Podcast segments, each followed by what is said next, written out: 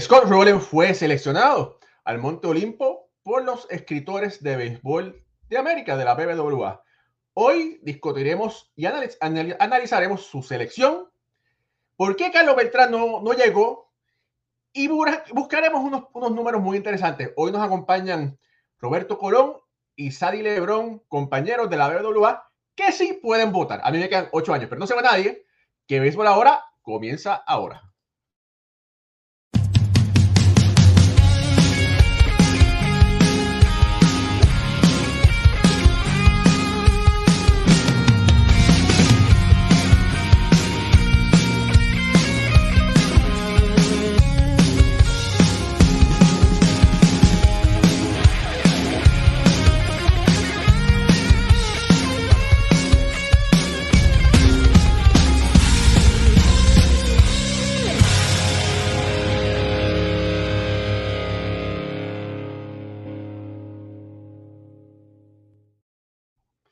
Muy buenas noches familia del béisbol, bienvenidos a un nuevo programa de béisbol ahora. Mi nombre es Raúl y Ramos directamente desde New Jersey y tenemos hoy unos invitados de lujo, como dice nuestro querido amigo Ricardo Gibón.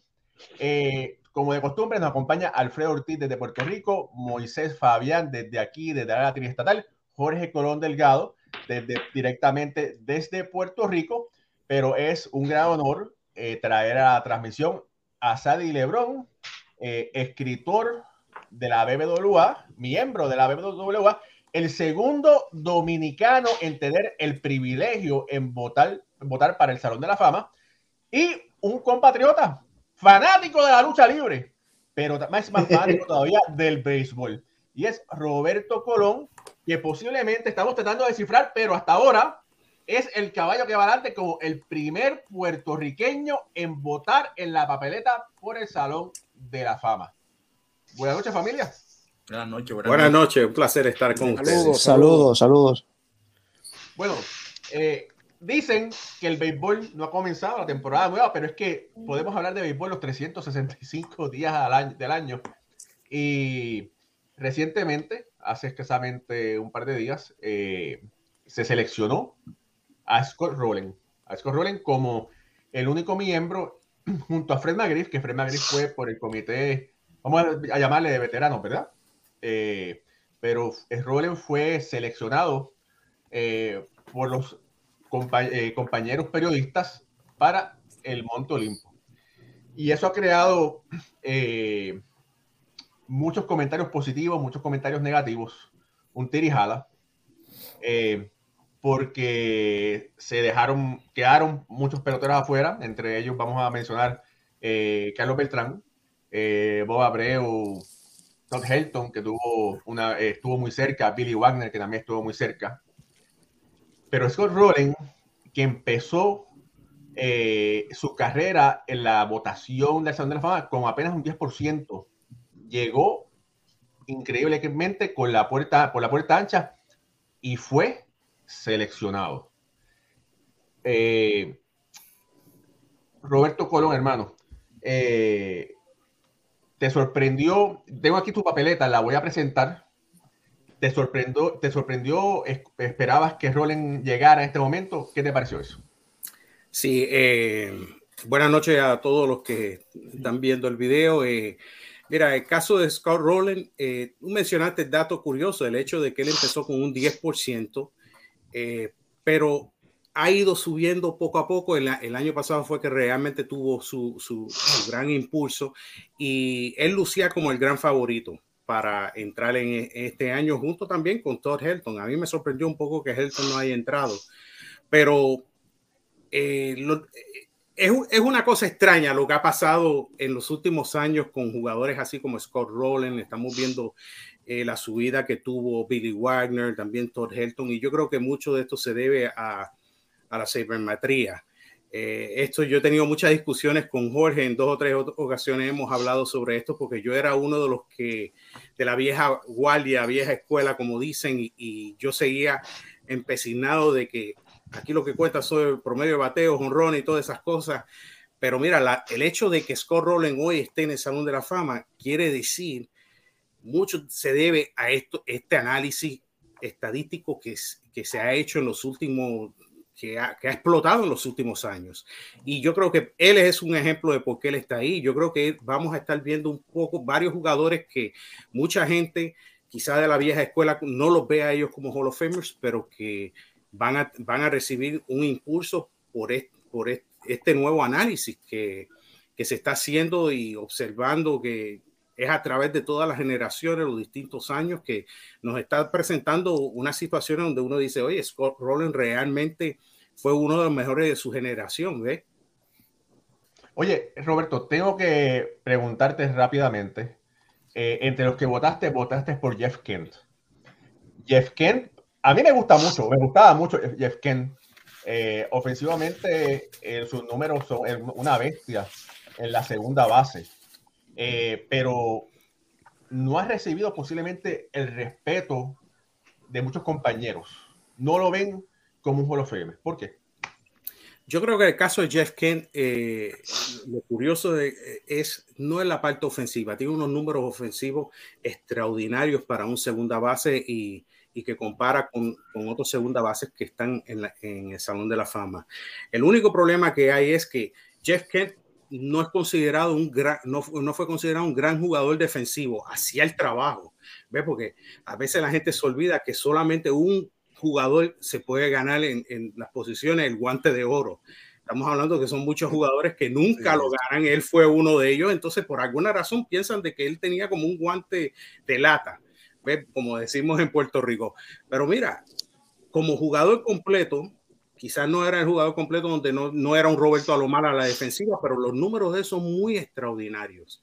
Otra de las razones, yo creo que lo que le, costó voto y que mucha gente no considera que él es un Hall of es que en los equipos donde él jugó, quizás no fue considerado el mejor jugador de ese equipo. Por ejemplo, jugó muchos años con Barry Bonds, ganó un MVP, pero obviamente Barry Bonds es considerado por fue pelotero por mucho sobre Kent y lo mismo pasó en Houston donde estaba Bagwell. Entonces yo creo que es una cuestión de que sencillamente algunos escritores son un poco de la línea dura en ese sentido, no lo consideran un Hall of Famer y las estadísticas para mí están ahí. Ahora su suerte va a pasar a uno de los comités de veteranos.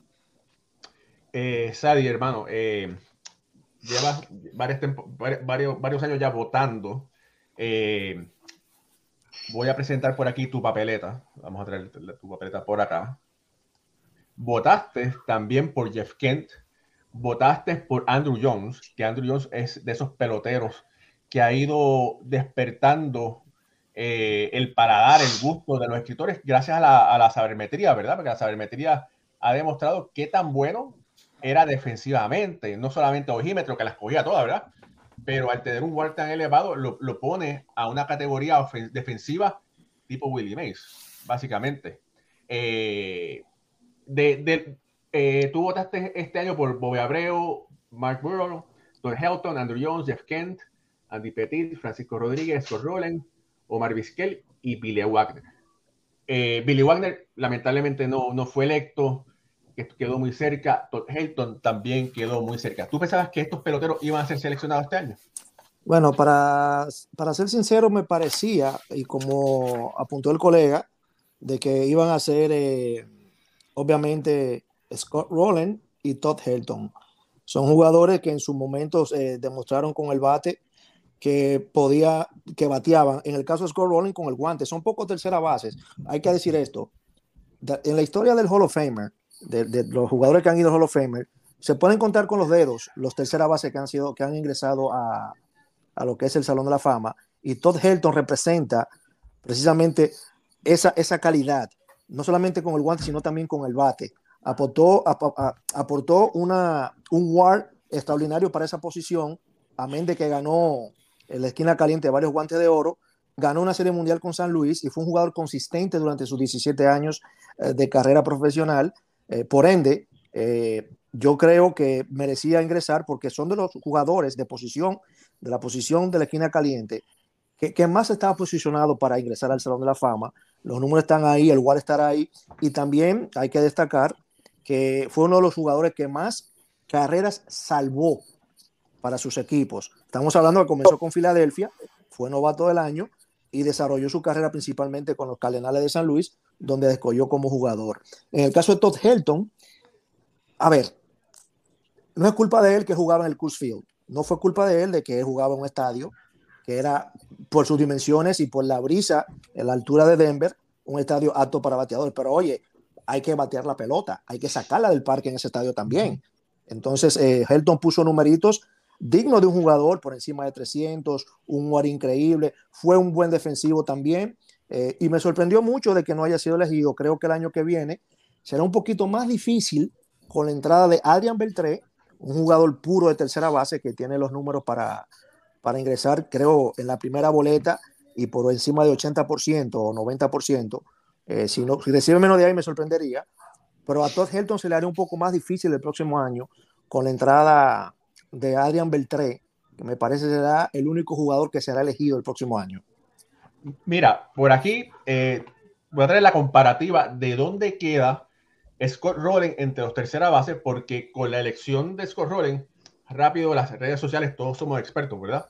Y entonces todo el mundo, pero ¿y Arami Ramírez? ¿Qué pasó con Arami? No, ¿Y por no, qué? no, ¿Y por qué? no, ¿Y, por qué? no, No, no, oye, no, Sadi, Sadi, no te estoy buscando la lengua porque yo sé, pero bueno. No pero venga espérate, con el espérate, caso de Aramis Ramírez, por pero favor. espérate, espérate, espérate, espérate. que- oye, ya, ya te veo que vienes por ahí. Pero mira, pe- pe- pero lo que quiero es demostrar aquí, enseñar. Mira, aquí está la gráfica de dónde queda. eh, aquí está, donde está Scott Rowland. Está número 10 entre todos los terceras bases, como tú habías dicho, ¿verdad? Todos los que están por encima de él, menos Adrián Beltré, están en el Salón de la Fama. Entonces son nueve jugadores en el Salón de Nueve la Fama, jugadores. tercera Y- base. Y por debajo de él está Edgar Martínez, que bueno, entró como DH al Salón de la Fama, pero está, ¿verdad? Y entonces de, por debajo está Ron Baker, Solo Famer, Jimmy Collins, pero está en muy buena compañía entre los tercera bases. Claro. Eh, y si vamos, espérate, para, para, para la, la gente de, de Aramis, ¿cómo es? De Aramis Ramírez. Aramis Ramírez, él tiene un, eh, un WAR como de 30 y pico, creo que era. 32.4 para ser exacto. Ujú. 32.4. Muy, muy por debajo, muy por debajo. O sea, que está número 71 Ya. entre todos los tercera bases. eh, y lo que demuestra sus números, vamos a traerlo por aquí, es que defensivamente no era tan bueno. Y, había- y había otras cosas en, que, que nos dice la métrica, ¿verdad? Pero eh, cuando la gente quiere comparar met- las métricas antiguas o las métricas normales de, de carrera empujada, de promedio de bateo, doble, sí, están ahí parejos, pero cuando se ve qué tan completo es un pelotero, Scott Rowland se lo lleva por encima por mucho. Mira, te voy a dar un dato. Aramis Ramírez terminó con un promedio de menos 25.2 en carrera salvada para su equipo. Scott Rowling con un 114 por encima.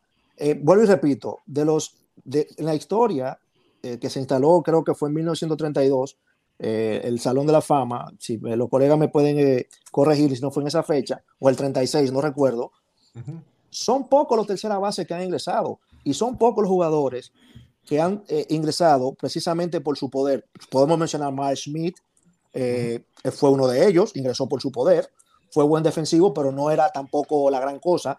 Eh, pero en el caso de Bruce Robinson, era la excelencia de la tercera base. En el caso de Scott Rowland, vamos a ponerlo en ese caso, excelencia en defensiva en la tercera base. ¿Cuántos jugadores hoy en día podemos decir que son aptos para decir, esos serán Salón de la Fama? No la Son, son pocos. Ah, ah, no, no la han arenado, por ejemplo, te puedo dar uno. Machado, Tres casos, por ejemplo. tres casos, dos. Eso hace. Tres casos. Ujú. Eso para que tú veas la importancia o la mezquindad que ha sido la, la- la comparativa con otros jugadores de posición con los tercera base en, en el Salón de la Fama. Por eso yo creo la importancia de elegir a un Scott Rowland y no llegar a la comparación de compararlo con Aramis Ramírez. Sí, con el toma un poco más de cuadrangulares, tuvo un poquito más eh, de promedio de bateo, pero su métrica de WAR, que es una, una métrica que ahora se usa mucho para elegir a los jugadores, eh, no lo ayuda. Y defensivamente, eh, vamos a ponerlo así, tampoco lo ayuda. Entonces no entiendo por qué la comparación de un Scott Rowland, que fue un premier, guante de oro, una- un muro en la tercera base, aportaba con el bate con Aramis Ramírez. Bueno, mira, tú sabes que, bueno, tú no lo sabes, pero déjame decirte que Jorge Colón Delgado le dice al guardia, dice el MRI, porque dice que con, el guardia es que se puede ver la profundidad del pelotero, ¿verdad? Claro. Eh, y eso, fíjate, te voy a dar la gracia porque es una muy buena explicación que obviamente Roberto la, la, conoce, la conocía, yo la conozco, Jorge, todos aquí la conocemos, pero de todas las personas que nos están viendo, algunos la conocen, otras no la conocen, gracias por esa excelente explicación. Ahora, Sadi, no, mira, no te quiero dar la olla que la pasas por el mago caliente. Dime, dime, dime, dime. Pero te, lo, te voy a enviar una recta dura. No, no pegada, pero te va a dar dura no votaste por Carlos Beltrán. No te estoy recriminando, sino te quiero preguntar por qué, cuál fue tu pensamiento de por qué no votaste por A ver, mira, Carlos Beltrán es, eh, fue un excelente jugador, eh, muy amable como persona. Cumplía, oye una cosa, para elegir el Salón de la Fama hay ciertos criterios también, no solamente dentro del terreno de juego, sino fuera de ellos. Y fuera de ellos, él era un caballero. Pero, pero, creo que una de las decisiones más fuertes que, que yo tomé, eh, y eso no estoy diciendo que no voy a votar en el futuro. Obviamente, hay jugadores que van a salir este año de la boleta, y eso le da un chance más a, a Carlos Beltrán, que para su primera elección, un 40 y algo de fue muy bueno, ¿eh? Porque, eh, igual que con tu explicación ahora, fíjate, Sammy Sosa. Sammy Sosa, señores. No pasó, nunca recibió un 18%. Sammy Sosa, por favor, con todos sus errores y su... Pero Sammy Sosa, señores. Ale Rodríguez sacó más votos que, que Sammy Sosa en su primera elección. Un tipo que fue desterrado de béisbol básicamente por tres años. Y Sammy Sosa nunca fue elegido. En el caso de Carlos Beltrán, un jugador ambidestro, de los mejores ambidestros de la historia, eh, 2.800 y pico de hits, 400 honrones, bases robadas, ganó guantes de oro, pero no fue un jugador eh, digamos, de impacto en, una determinada parte de su carrera con los Mets. Cuando llegó al City Field, su carrera se desinfló y fue bajando. Llegó a los Yankees y no era el mismo jugador. Jugó varios años más, abultó números, pero eso para mí no es suficiente porque hay jugadores tipo Carlos Beltrán que se ha quedado fuera del Salón de la Fama. Hombre, Del Murphy, por ejemplo. Vamos a ponerlo así. Andrew Jones, que no ha sido elegido, que ha tenido que escalar, escalar. Eh, y haciendo comparativa, Creo que Beltrán, eh, con las acusaciones de robo de señal, no sé si él estuvo, no sé, no, por ahí están las evidencias, eso le ha restado mérito. Y vuelvo y repito, voy a reevaluar en base a los numeritos. Por este año no, no me sentía a gusto para, para votar por Carlos Beltrán. Tengo que estudiar un poco más su caso, para, para ser un poco honesto con ustedes y con el público. Bueno, tengo que decir que votaste por 10, no fue que votaste por menos. No, voté por porque, claro. Sí, porque hay, hay, hay, muchos compañeros que votan por, por uno, por un, par. Hay otros que lamentablemente dejan la papeleta. Ya... Ahora, eh, eh, Raúl, eh, eh, discúlpame. A, a Lebron se le va a hacer más difícil el año que viene, entonces, reevaluar lo de, lo de Carlos Beltrán, porque va a tener que sacar uno. Porque yo adelantándome hacia el futuro, lo de Beltrán, como decimos nosotros los caribeños, es un clavo pasado. Sí, sí, sí, sí, totalmente. Entonces, meter a Beltrán hay que sacar uno. Bueno, puede ser que Todd Helton, Todd Helton eh, salga a la boleta. Vuelvo y repito. Okay, voy a, a, reevaluar. Porque si tú reevalúas sacando uno para entrar al otro que va a ser el tren que va a entrar seguro. Mira, a tu boleta, digo, a tu boleta. Para mí, para mí, y, y, mira, lo pensé, pero vi el caso de Francisco Rodríguez, por ejemplo, que por eso me decanté más por Francisco Rodríguez eh, y Carlos Beltrán. Eh, y, o sea, dejé fuera a Carlos Beltrán y me decanté por Francisco Rodríguez porque, hombre, viendo el numerito como cerrador de Francisco Rodríguez, hay que tener un poco de respeto por ese jugadorazo, ese, ese lanzadorazo, y aún así no recibió tantos votos, pero permaneció en la boleta, que es lo importante. Pero si tú me pones a pedir a mí, eh, por ejemplo, quién fue más determinante para un equipo, Carlos Beltrán o Francisco Rodríguez, yo te voy a decir que Francisco Rodríguez, ahí están los numeritos, y fue un, un, relevista que salvó juegos, ganó campeonato, impuso récord de salvamento en una liga tan difícil de bateadores como la liga americana. Fue se, fue, se fue a los Mets, no le fue bien, pero se fue a Milwaukee y renació su carrera. Eh, que tuvo algunos problemas extra, sí, se redimió, ¿entienden? Pero es que los números están ahí. Entonces, vuelvo y repito, el caso de Carlos Beltrán es un caso para estudiarlo. Como muchos colegas no han votado por Andrew Jones al principio, han ido reevaluando su candidatura, están dándose cuenta que es un jugador que sí merece ir al Salón de la Fama. Entonces, en el caso de Beltrán, lo iremos viendo paso a paso. Jorge. Búscate el récord de Beltrán y abajo, búscate eh, cuando esté el Ward. Beltrán es el octavo mejor centerfield de todos los tiempos. El octavo. Si a esos ocho le quita a Ty Cobb y a, y a Tris Pickle, que jugaron antes de, de, la integración, eso lo hace 8 menos 2, el sexto mejor centerfield desde Jackie Robinson para acá. No hay 10. O sea, en esa papeleta, Manny Ramírez, Alex Rodríguez, en, en, en situación normal. Alex Rodríguez, Manny, Manny Ramírez. Aquí la tienes. No, no. Bueno, está la papeleta. No, no, perdóname. En el, sí, la papeleta, pero el récord de él, abajo te dice en qué posición él está cuando buscas Baseball Reference. Ah, ok, espérate. Si sí. buscas Baseball Reference, ahí te sale el eh, octavo, eh, el octavo mejor centerfield de todos los tiempos. Cualquier pelotero que esté entre los primeros 10 tiene que estar en el Salón de la Fama. Y te voy a hacer una pregunta. ¿Y tú crees que defensiva, defensivamente hablando, Beltrán fue mejor que Tori Hunter? ¿Tú me dirás? ¿Tú me dirás? ¿Que que quién? Tori, Tori Hunter. Tori Hunter. Spider-Man. Sí, pero, sí, pero es que, es que, es que, es que no- tú no puedes considerar la defensiva nada más y la ofensiva. Ay, y Tori Hunter bateaba también. Sí, pero no, era, no, tenía, mejor, no tenía un mejor lugar Pero que estamos, tenía. está- tú me estás hablando a mí del aspecto defensivo, no del aspecto ofensivo. No, yo, Yo estoy no te- hablando como, no, yo estoy hablando como pelotero. Como pelotero completo, Carlos Beltrán es mejor que Tori Hunter. Carlos Beltrán es, es el octavo mejor centerfield de todos los tiempos. Ofensivamente te puedo discutir eso, te, puedo- te puedo dar la razón, pero defensivamente no estoy de acuerdo. No, yo, oye, te, yo te estoy diciendo que el guard, el guard es todo. Fileo, corrido de base, el tiro, el, la posición que está jugando y el bateo. Ahí está todo. Para eso es que utilizan, parece que ustedes están utilizando ahora, que dijo Roberto, que están utilizando guard. Porque esa métrica te da todo en un número. Entonces, si él tiene ese guard tan alto y lo hace el octavo mejor, tiene que ser un Hall of Famer. Porque el mismo Todd Helton está número 15 en su Sí, yo, yo no discuto que no sea un Hall of Famer, eh, pero hay que también tomar en consideración otras cosas.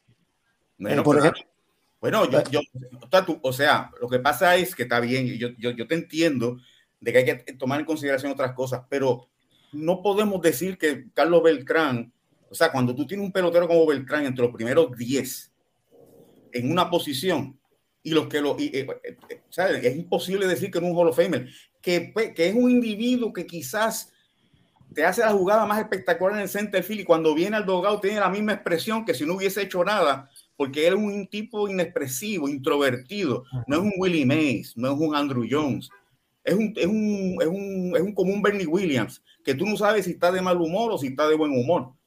Entonces, las, las, las, las jugadas espectaculares, cuando él llega al dogado, es la misma expresión. Él no es pintoresco, pero cuando tú lo comparas, ahí está, míralo ahí. Aquí está. Aquí está Tori Hunter.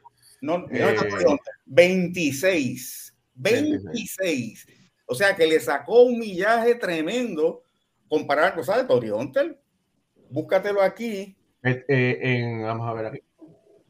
Tiene un 4 de D-Ward y Beltrán Tiene un 2. 2. Sí, pero entonces Tori Hunter tiene cuánto de D-Ward? 4. 4. Es, son una diferencia de 2. Búscate el ofensivo.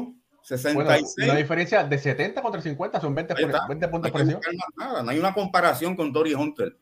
Para eso es el igual, eso es lo bueno de esa, de esa, y yo me alegro mucho que Roberto Colón, que la última vez que hablamos no estaba con el Walker y ahora se ha dado cuenta, porque es una métrica que te lo da todo. ¿Tú sabes por qué la gente está teniendo problemas con esa métrica en la, la fanaticada? Mira lo que hacen, lo he visto en las redes. Te ponen hits, dobles, triples, honrones y después te ponen el WAR. Y lo que está es duplicando las estadísticas porque el hit, dobles, triples y honrones no, te, no le da un peso a la posición, no le da un peso a la, a la cómo tú corriste las bases, no bases robadas, cómo tú corriste de primera a tercera, de segunda a home, en y corre.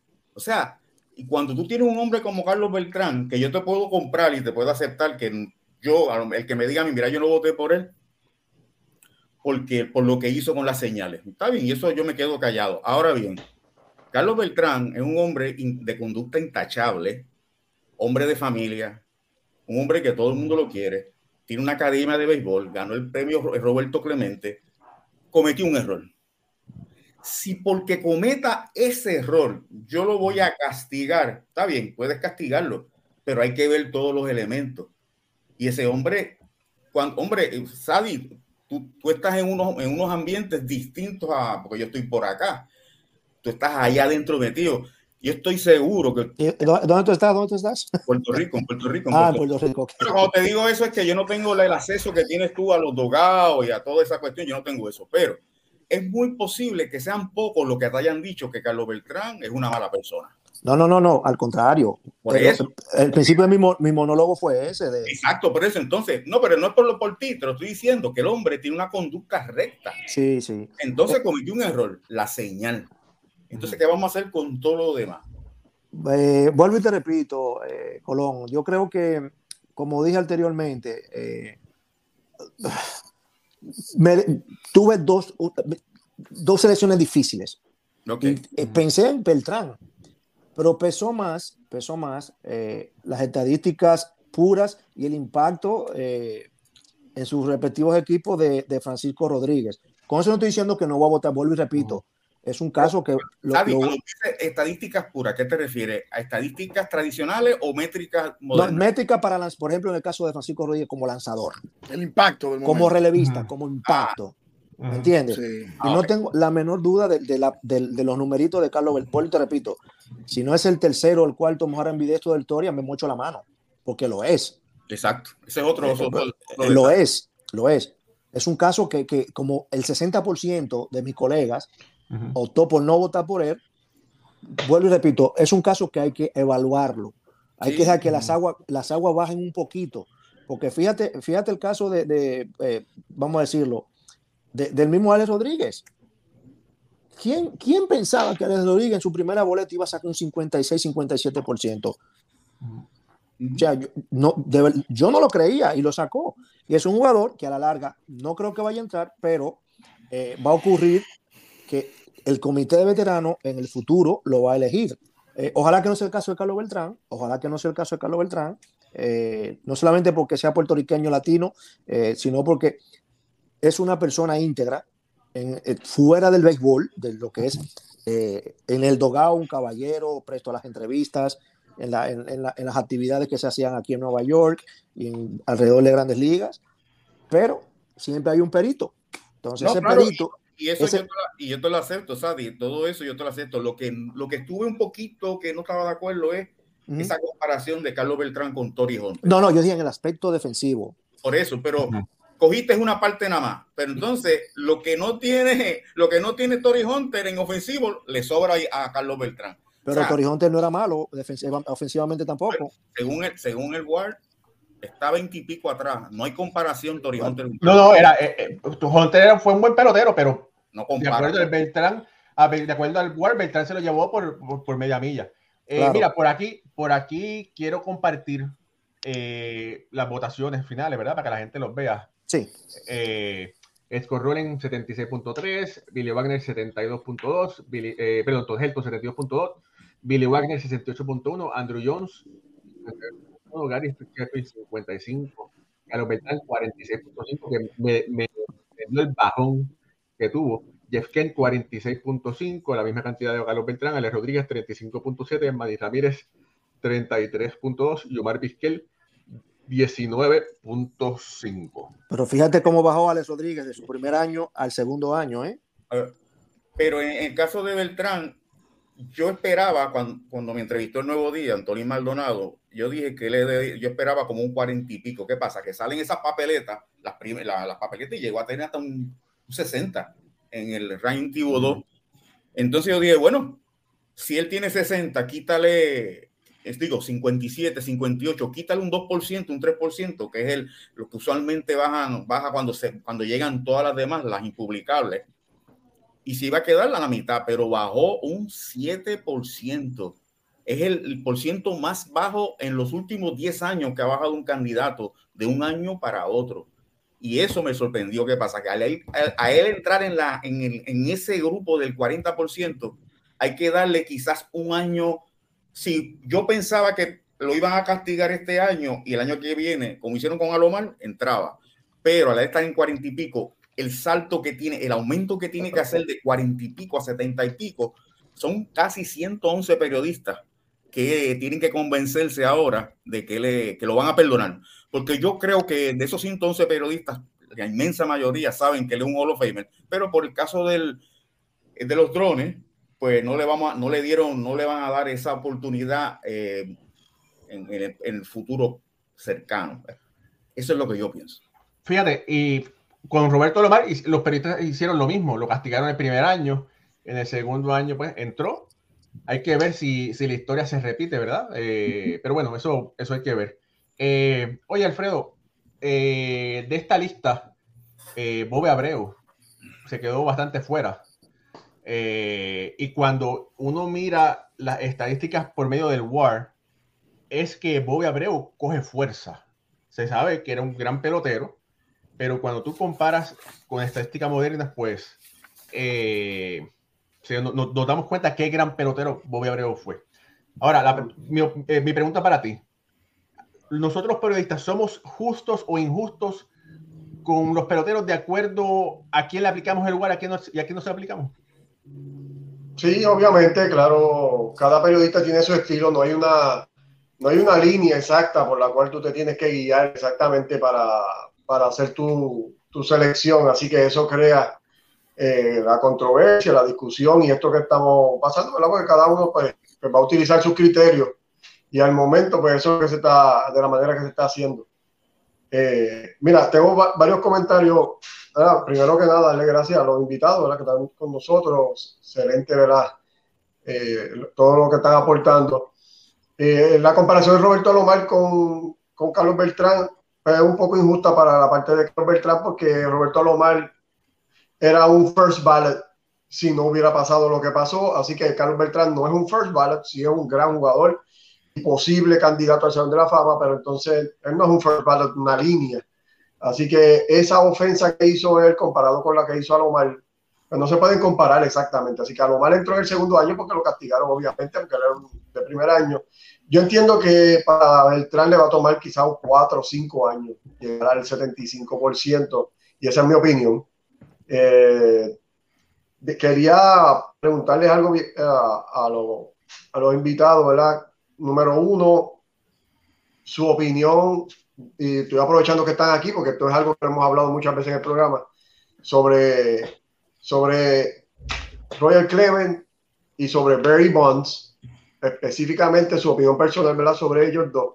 Y la segunda que le quería eh, hacer era, ¿qué opinan ustedes dos sobre, vi que tienen diferencias y sobre Omar Vizquel, porque tiene los números, pero ya veo que las opiniones son diferentes, así que ¿cuál es su opinión sobre Omar Vizquel en el Salón de la Fama? Bueno, primero, Sadi, eh, perdón, Roberto, Roger Clement, Barry Bonds. Primero, vamos a empezar por ahí. Bueno, eh, yo desde que empecé a votar en el 2014 siempre tuve a Bonds y Clemens en mi papeleta junto con Sammy Sosa. Eh, soy de los que pienso de que antes que, que, se desató todo el escándalo de los esteroides y todo, ellos para mí, especialmente el caso de Clemens y el caso de Bonds, para mí ya ellos er, eran Hall of Famers, ya ellos habían asegurado su lugar. Aún así, pasa lo de los esteroides, básicamente era campo libre para todo el mundo, no había una política establecida en Major League Baseball en cuanto a ellos, no fueron suspendidos, no dieron positivos, por lo tanto, eh, eh, realmente era una decisión que cada periodista tenía que tomar de cómo vamos a analizar estos casos. Yo hice un punto y llegué, puse mi raya ya cuando se estableció una política Major League Baseball, de un jugador que dé positivo va a ser suspendido. Ya yo dije entonces, mira, mi política es que hay un jugador que dio positivo, se me va a hacer bien difícil considerarlo para el Salón de la Fama.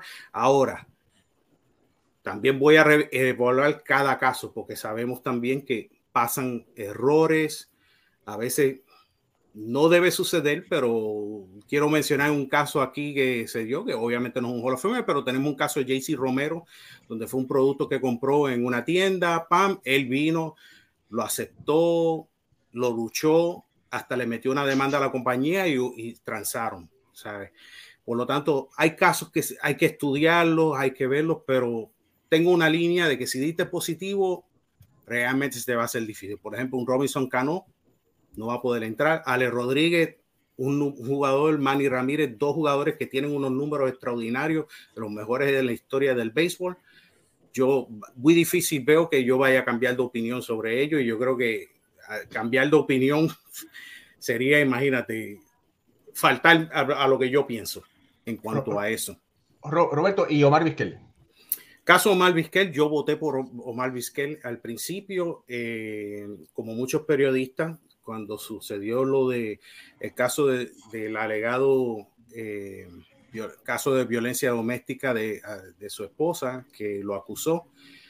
Tuve un poco de dudas, con todo eso le di el voto ese año, pero ya a raíz de la otra acusación que hubo de cuando él fue manager en el equipo de la Media Blanca, en la organización de las Media Blancas de Chicago en, en AAA, esa acusación para mí fue un poco difícil aceptar. Eh, yo sé que supuestamente hubo un arreglo fuera de corte, pero algo pasó y por lo tanto en estos momentos yo no lo incluí. Llevo dos años sin incluirlo en mi boleta y y está difícil que yo realmente cambie de opinión porque está esa cláusula de la integridad, el carácter y realmente le han tirado a los periodistas que nosotros tenemos que determinar lo que nosotros consideramos es la cuestión del carácter y todo ve hay jugadores que tienen DUIs que están en el Salón de la Fama, hay jugadores que van a, van a aspirar al Salón de la Fama que tienen casos, han tenido casos legales y entonces tenemos que navegar ¿sabes? Todo esto porque no hay una cuestión establecida en lo que nos pide el Hall of Fame, o sea, que hace la decisión un poco difícil. ¿Sabe? Bueno, en el caso de, de Barry Bonds y, y, Roger Clemens, son casos de verdad sui generis, ¿no? Sui, generis, eh, complicadísimos, como apuntó el colega, antes de, que Grandes Ligas estableciera su política antidoping, obviamente eran jugadores que se retiraban y eran Salón de la Fama claramente. En el caso de Manny Ramírez también, eh, lamentablemente, eh, Ramírez fue cogido una vez, alegó, según supe y según se publicó, que fueron unas pastillas de aspecto sexual que le dio ese positivo, no sé qué tipo era, según se alega tenía problemas con su pareja por ese aspecto, pero ya que te cojan una segunda vez ya es, irrefutable.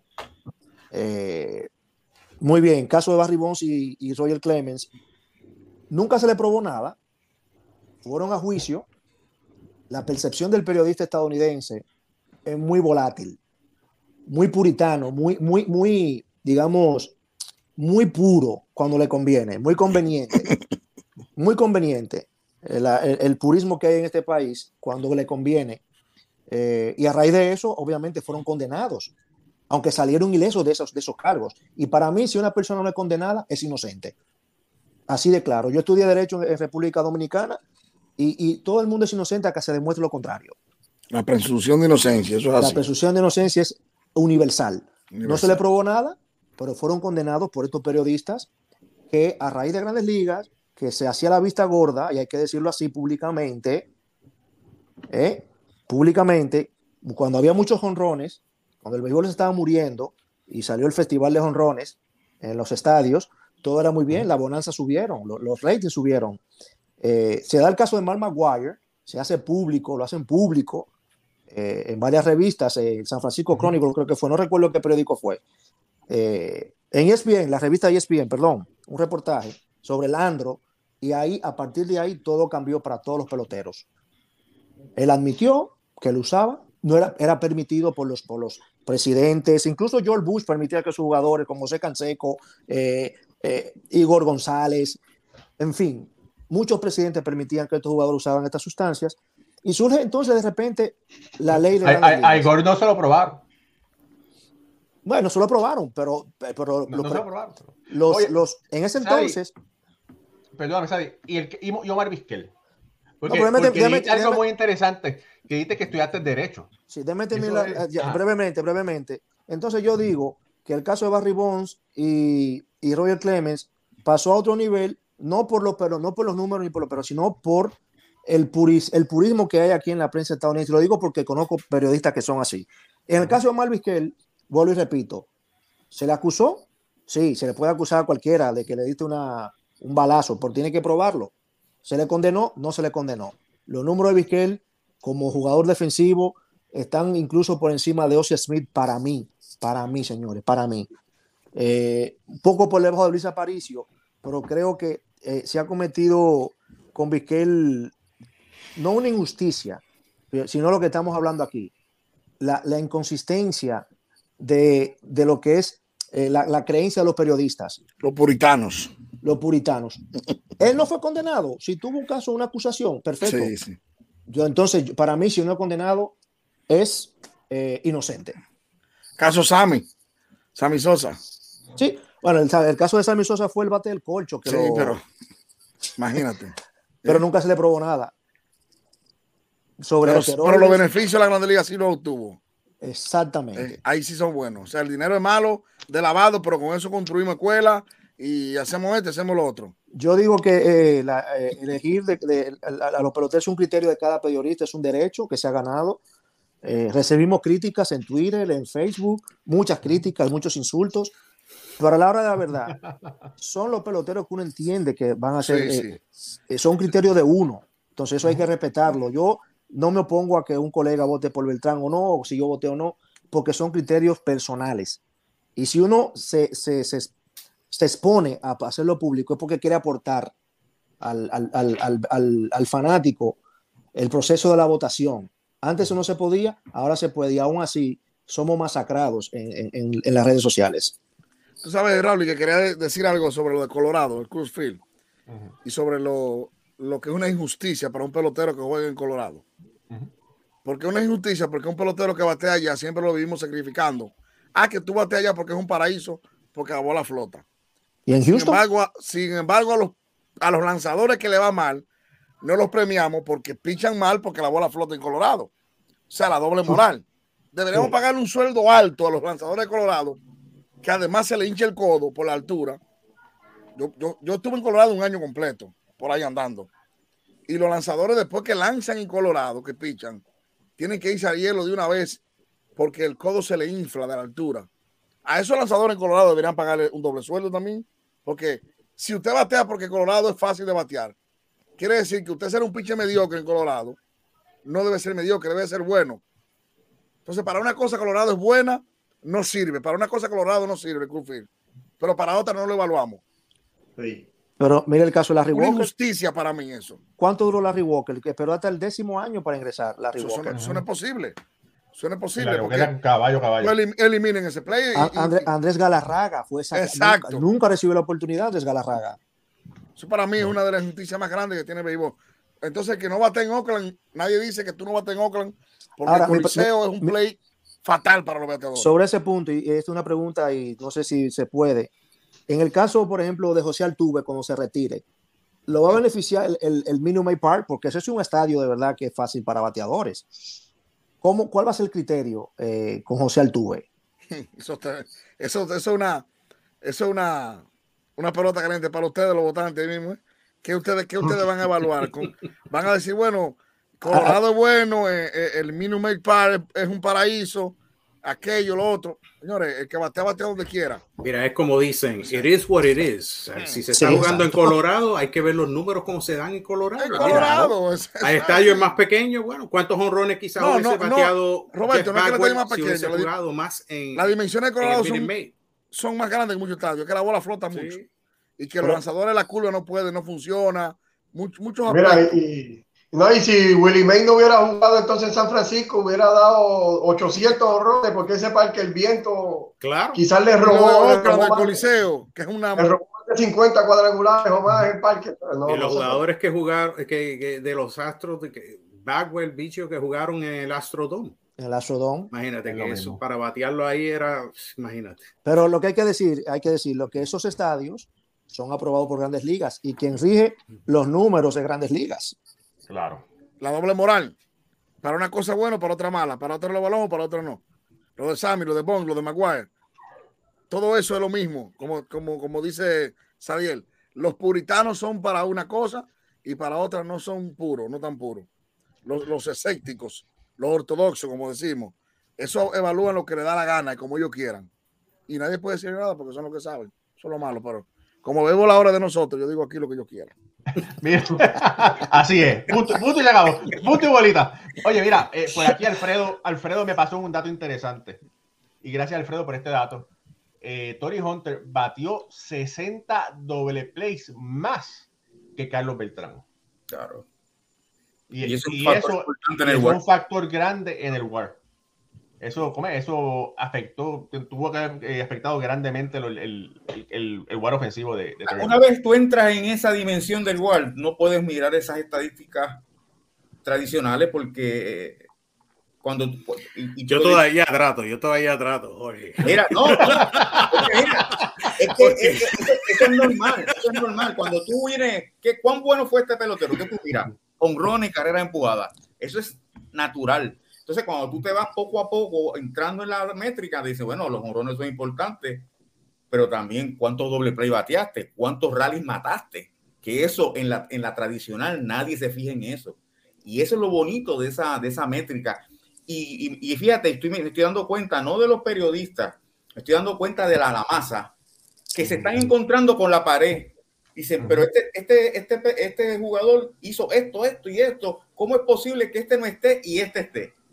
¿Por qué? Porque se están dejando llevar por las métricas tradicionales y está chocando. Entonces eso va a hacer que el fanático, la masa, siga buscando una contestación a eso que está pasando ahora con Scott Rowling. Porque hay, déjame decirte, Scott, Scott Rowling está entre las primeras terceras bases de todos los tiempos.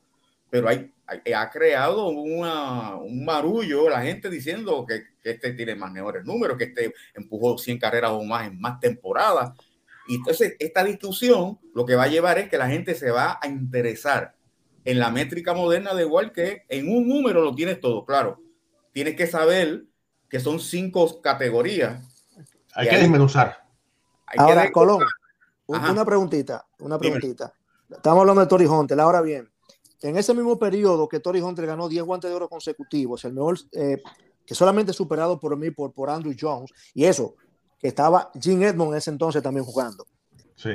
Pero el impacto de Tori Hunter, lo que es 68 eh, rally matado, doble plays. ¿A cuántos playoffs consecutivos fue Minnesota durante su tiempo? Ujú, ¿a cuánto ¿Y a fue? cuánto fue Carlos Beltrán con sus equipos a playoff? Consecutivamente. No, Carlos Beltrán tiene una, una, una actuación tremenda en, en playoff. Sí, sí, sí, perfecto. Donde iba con Houston, eh, con los Mets, eh, fue con los Yankees también. Fue Claro. equipos que estaban construidos para eso. Pero Minnesota, Minnesota, un equipo de, pe- de mercado pequeño. ¿A cuántos playoffs llevó Tori Hunter con su defensa, sea con su defensa o con su bateo, a playoffs de manera consecutiva con Minnesota en la división central? No sé. Tú, tú, tú tienes el dato para si no buscarlo, porque me imagino que lo tienes Búscalo, ahí. Porque No, ¿Me vas a hacer buscarlo? Me parece que fueron siete u ocho años consecutivamente en la división central. Títulos de la división central. A ver. Oye, por se está conectando, Hmm. se está conectando Maco Oliveras, el, el Hall of Famer boricua y manager campeón de Puerto Rico. Ya se está conectando. Ahora, en el próximo minuto lo vamos a traer aquí ahora. Caballete, Dominicana caballete. también. Mis indios, Sí, mis Sí, indios. es, es me- es medio dominicano, sí, medio boricua, medio dominicano. Eh, postseason. Jugó. Mira, Xavier, 2002, él, él también se 2003, montó en el barco de los, de los angelinos y estuvo en playoff con los angelinos y con Detroit. Ya lo último de su carrera también entró en, en postemporada y era un jugador de impacto en esa alineación. Bueno. Sí. hay que ver todos los aspectos. Claro. Pero bueno, pero es como Robert Horry que tiene tantos anillos de, ser, de, de campeón eh, el NBA porque tenga muchos anillos de campeón no necesariamente un Hall of ¿verdad? Pero bueno, mira, este tema este, es, es uno bueno que se come es que, que nos hace falta cuatro horas para poder hablar. Y aquí comen, eh, así. Libra se cayó. A ver si subo otra Oh. vez. Mira, pero fíjate, es- este tema de conversión es tan bueno, tan... Sí, no, es un, es un gran tema, ¿verdad? Porque hay, hay muchos aspectos que se tienen que hablar, que se tienen que estudiar y analizar. Y eso es lo que, lo hace de- lo que, hace- lo que se hace diferente. Y lo interesante del caso es que si, si para mí es negro y para Jorge es blanco, por decir así, yo te voy a decir porque es negro, en mi opinión. Y Jorge va a decir, bueno, es blanco por esto y por esto, por esto. No es porque nos salió de, Exacto. De los bolsillos, pues no, mira, palabra, ¿verdad? Para abundar lo que, lo que, lo que dijo eh, aquí, bu- buscando el, el, el WAR, Tori Hunter tiene defensivamente un 4.0 de WAR y Beltrán tiene un 2.0 de WAR. O sea que Tori Hunter fildea más que, que fildeó más que, que Carlos Beltrán. En lo demás, en bateo, corrido de base, doble play, en, en ajuste de en fildeo, fildeo se lo lleva, se lo lleva Tori Hunter y ajuste de posición también Tori Hunter, porque Tori Hunter jugó más juegos en el center field que Carlos Beltrán. Y todo eso te lo da la métrica de, de, de WAR sin tener que ir a 4, 5, 6, 7 columnas. O sea que defensivamente Tori Hunter sí fildeó más que Carlos Beltrán. Overall, overall, Carlos Beltrán fue un mejor pelotero, un pelotero más completo. Y eso, lo- y eso, Totalmente de acuerdo ahí. y eso, lo, define, eso lo define la diferencia en el WAR. Mire, eh, se está conectando con nosotros Maco Oliveras. Maco, Maco, Está conectándose. Perdóname que estoy aquí en un restaurante y, y el, el ruido es bastante y no los, no los escucho bien, por eso es que me pego el oído al micrófono.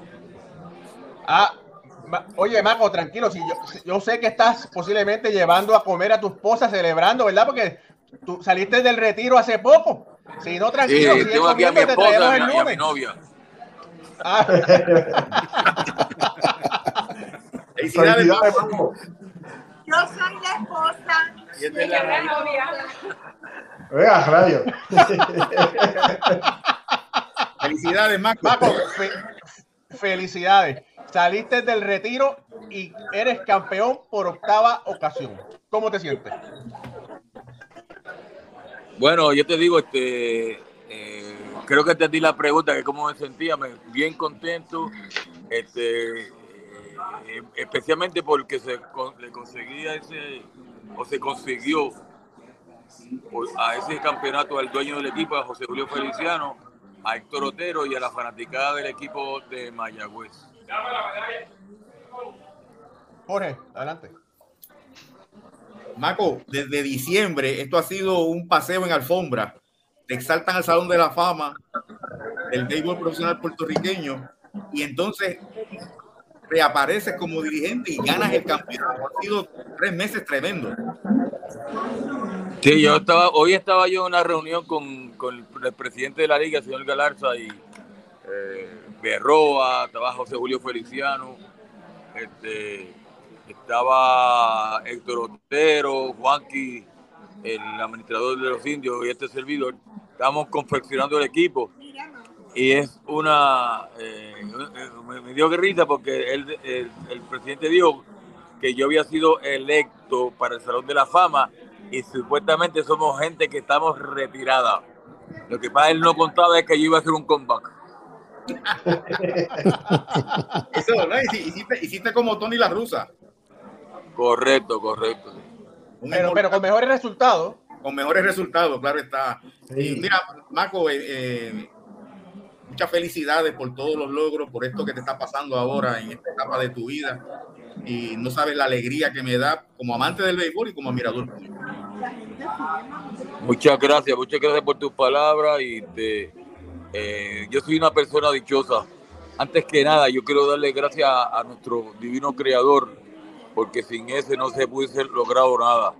Este, a esta etapa de mi vida eh, me dedico mucho a, a orar, a pedirle a, a nuestro Señor Jesucristo, porque sin Él no se hubiese logrado nada. Una, una preguntita más, Sadiel Lebrón por aquí, desde Nueva York. Um, en general, el, el, el béisbol de Puerto Rico, ¿cómo lo está viendo? ¿Está resurgiendo? ¿La fanaticada lo está cogiendo de nuevo? Sí, yo creo que sí, fíjate, con, eso, en esta serie final se vio que el, vivo, el béisbol está vivo. Es cuestión de buscar la manera de mantenerlo así. Aquí por tradición, pues los finales se llenan, pero hacía tiempo que yo no veía el, el Roberto Clemente y el Cholo García de tepe a tepe con fanáticos gritando y lo, lo mejor fue que no hubo problema, todo eh, eh, en familia. Muy bien. Alfredo. Maco, felicidades, te habla por aquí Alfred. Eh, mira, mi hermano, yo hubiera dado lo que, lo que fuera por, por haber estado allí. Cada vez que tú ibas al montículo, poder haber estado ahí al ladito para escuchar lo que tú estás diciendo. Pero te quiero hacer una pregunta específica. Esa novena entrada, cuando traje a Brandon Webb, el primer bateador se le envasa, el juego ahí cerrado, y tú sales rápido a decirle, pero fue una salida, estuviste allí un par de segundos y viraste. ¿Qué fue lo que, si se puede, verdad? Si se puede decir, No, no, ¿qué fue lo que fuiste a decirle? decir que, que lo dije. Un más o menos. No, no, no, debo decir que le dije porque son este vocabulario, vocabulario de una persona que, que, que, que, que- que le ¿Qué- estaban qué envió? fastidiando con la úlcera. Ok, ya, ya, ya, te, ya te entendí, ya te entendí. Perfecto. Nada, de mi Eh. parte, felicidades, Maco. eh, yo soy de Mayagüez, por lo tanto, estoy muy contento con esta victoria. Llevaba ya cuatro años con el corazón roto cada vez que llegábamos a la final y ya gracias por darnos esa alegría a todo el pueblo de Mayagüez. Gracias a ustedes y espero que ese apoyo siga en años venideros. Dios los bendiga a todos porque tengo un hamburger aquí que me tiene loco con el olor. Bendiga. Buen provecho. Buen provecho, buen provecho. Sí, ese fue Maco Oliveras. La, le- la leyenda, la leyenda. de- directamente desde Puerto Rico y que bueno, él me dice, tengo, tengo que sacar a, a- a mi esposa para comer, porque imagínate, todo el tiempo de la temporada y mira, Oye, mira, mira qué cosa. Marco Olivera, 76 años, gana la- el campeonato. Dos que con 73 gana la Serie Mundial. Eso quiere decir que la edad es un número. sí, Así es. así. es. Oye, Jorge, ten cuidado porque cualquiera diría Jorge Colón Delgado para presidente de la Liga de Béisbol de Puerto Rico. Ya, Déjate, déjate de eso. déjate de eso, que, que- que el jefe está viendo el programa. ah, jefe, estaba, él está relajando, le está relajando. Tú sabes No, que no, no. a- anoche me deleité viendo el juego de, de la serie final. Ah, Como acabó la Lidón, la Licey y Estrella, me mudé para, para Puerto Rico y, y el juego completo. Y me dio tanta alegría ver ese estadio lleno. sí. O sea, Ujú. una alegría inmensa porque yo sé lo que, lo que ha pasado en Puerto Rico en los últimos años, Ujú. los catástrofes nacionales de, de la naturaleza, lo que ha pasado con, con la pandemia. Y hay una esperanza y hay un futuro en el béisbol. Y, y yo, no, yo no me conformo con solamente ver la Lidón, que las Águilas y Licey llenen, que Licey y, y, y Gigantes llenen. En Venezuela se está llenando también. Oh, sí. Hoy hay 20 mil y pico de fanáticos en el estadio de la final. O sea, que vive el Caribe. Eso es lo que queremos. Yo me gocé eso anoche, la euforia y sobre todo, como dijo Marco, ni un rasguño de un fanático hacia otro. Eso es lo que queremos en las ligas invernales del Caribe. Tenemos un pelotero de más, tenemos plataforma de más, tenemos los mejores dirigentes, los mejores peloteros, los mejores coaches. ¿Qué nos falta? Seguir incentivando a que la nueva generación siga haciendo de las ligas invernales una rivalidad. Que sus hijos, que nuestros hijos nazcan y crezcan siendo de un equipo de nuestros países. Porque esa es la única forma de que, de que el béisbol siga increciendo. Porque no va a morir si los niños y la juventud siguen nuestros equipos en el país. Claro. Me sentí feliz anoche y sobre todo por Alfred, que ganó anoche, que estuvo celebrando. Así que felicidades a la, a la gente de Mayagüez, a los indios. Alfred, ¿tú eres de Mayagüez? No, pero como eh, Ponce no tenía equipo, me tuve que adoptar a los indios. El hombre estaba, el tenía. hombre estaba anoche Ah. celebrando. Lo dijo anoche en el Ah, chat. mira, Sí, llámate, eso es así. Oye, me, me- Indio, llámate tenía- me, me- me tenía asustado porque ya mismo te iba a hacer.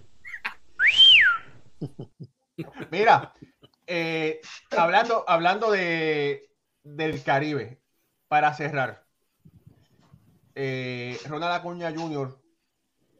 estuvo en las redes sociales una vez más. En- de, de Venezuela a Estados Unidos, de Estados Unidos a Puerto Rico, eh, ese honrón que dio, lo vio el mundo entero.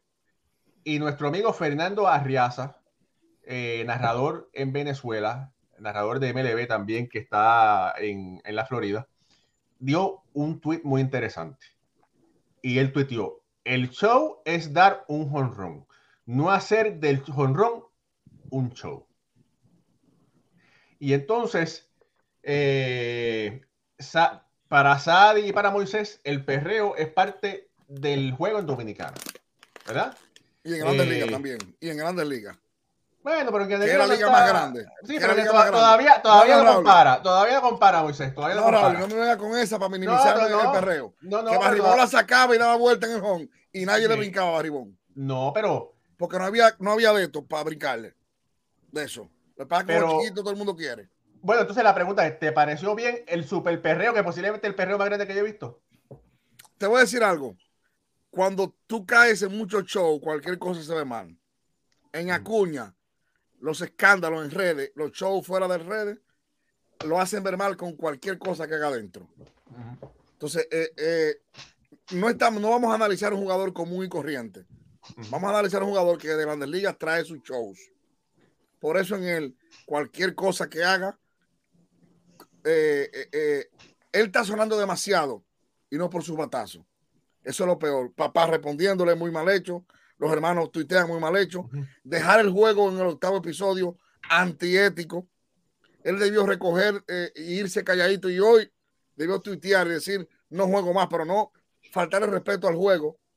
Todo eso. Ahora, en él cualquier cosa es grande porque ya tiene demasiado escándalo acumulado. Yo creo que el perreo es una nueva modalidad que no entiendo por qué la gente se ofende. Vamos a poner una comparativa bien breve. En el fútbol, en el, en el balompié, cuando se mete un gol, celebran dando vuelta maroma, se quitan la camisa, sacan pecho, sacan eh, bíceps, eh, cuadritos, como le quieren llamar. Bailan. En el baloncesto, cuando tú donkeas un donkeo bestial, tú lo celebras. Entonces, ¿por qué el, el béisbol tiene que estar eh, eh, cebado cuando un, un pelotero conecta un cuadrangular y hace espectáculo de que conectó la bola? ¿Por qué la gente se ofende? Ya eso es parte del béisbol. Eso es parte del espectáculo, eso es parte de lo que a la gente le gusta. Una nueva generación, señores. Estamos en la, en la era, en la era digital, donde todo se ve y todo es espectáculo. Eh, yo, yo difiero en, este punto en cuanto a lo del perreo.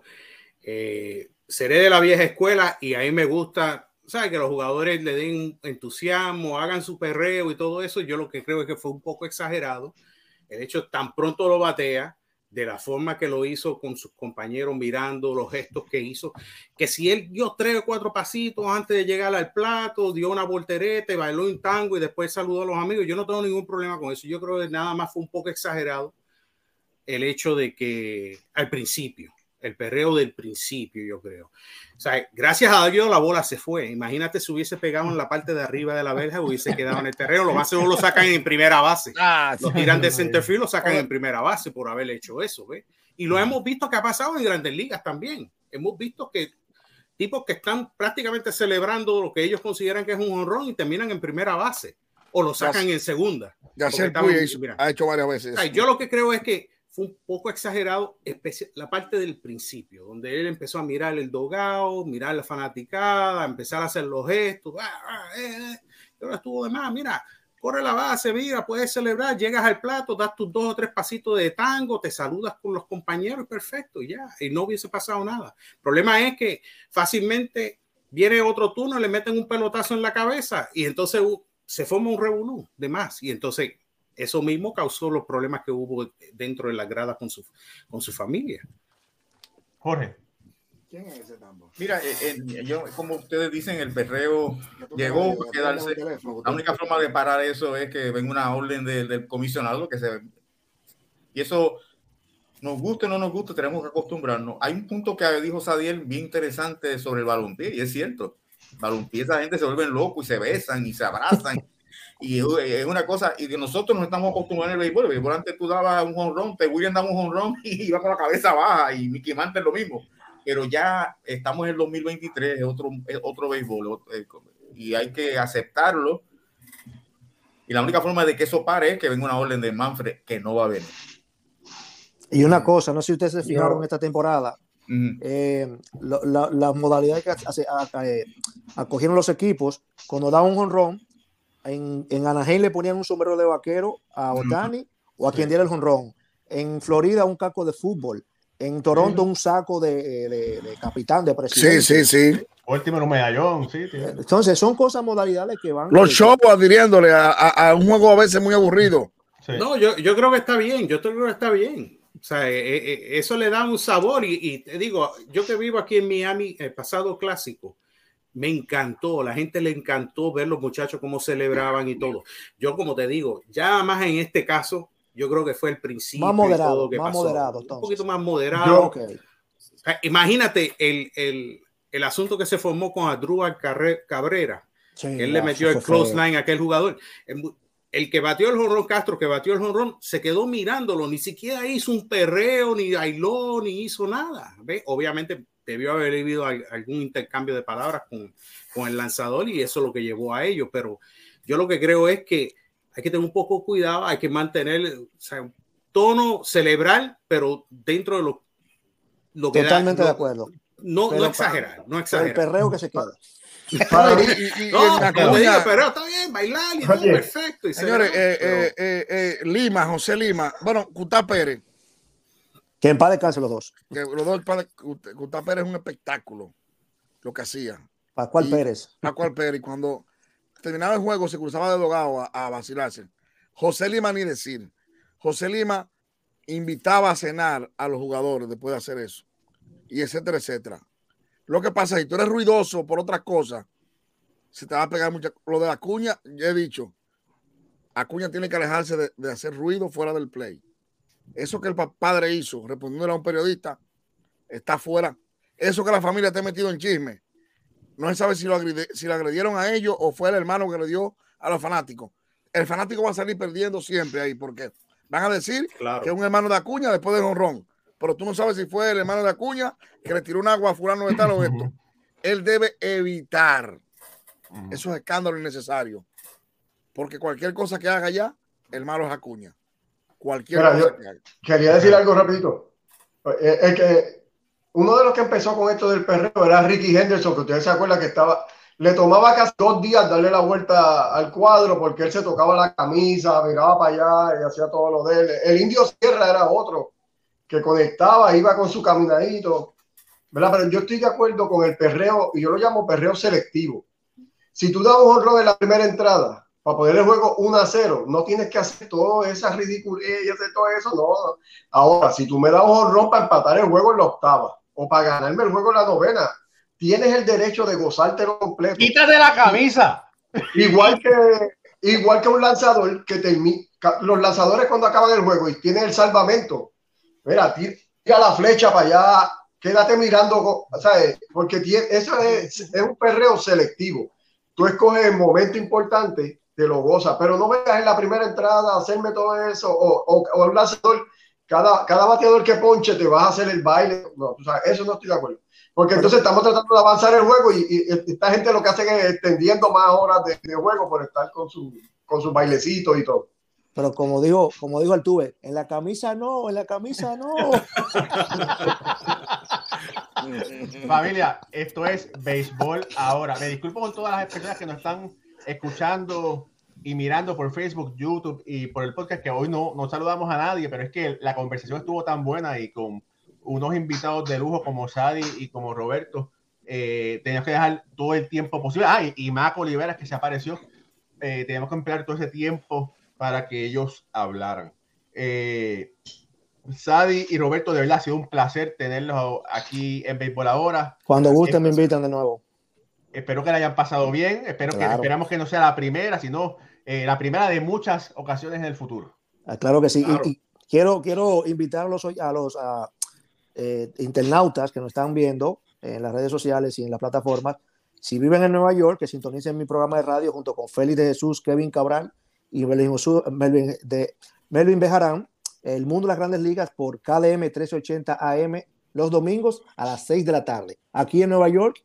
Y en el internet pueden buscar bengaleses.com.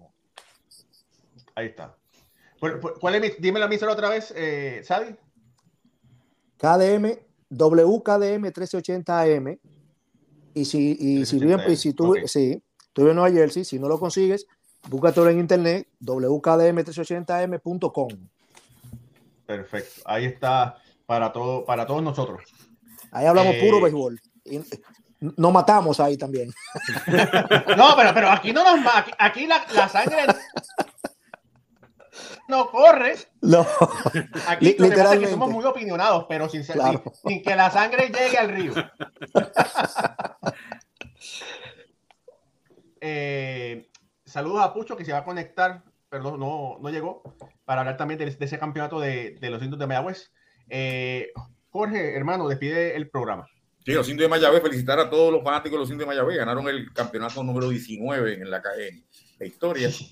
Y Mayagüez es el único equipo que ha estado activo desde el 38, 1938 en Puerto Rico. Muchos saludos, muchas felicidades a los indios de Mayagüez y a, todo, a todos esos indios de allá del área oeste y a los que están Tremenda serie.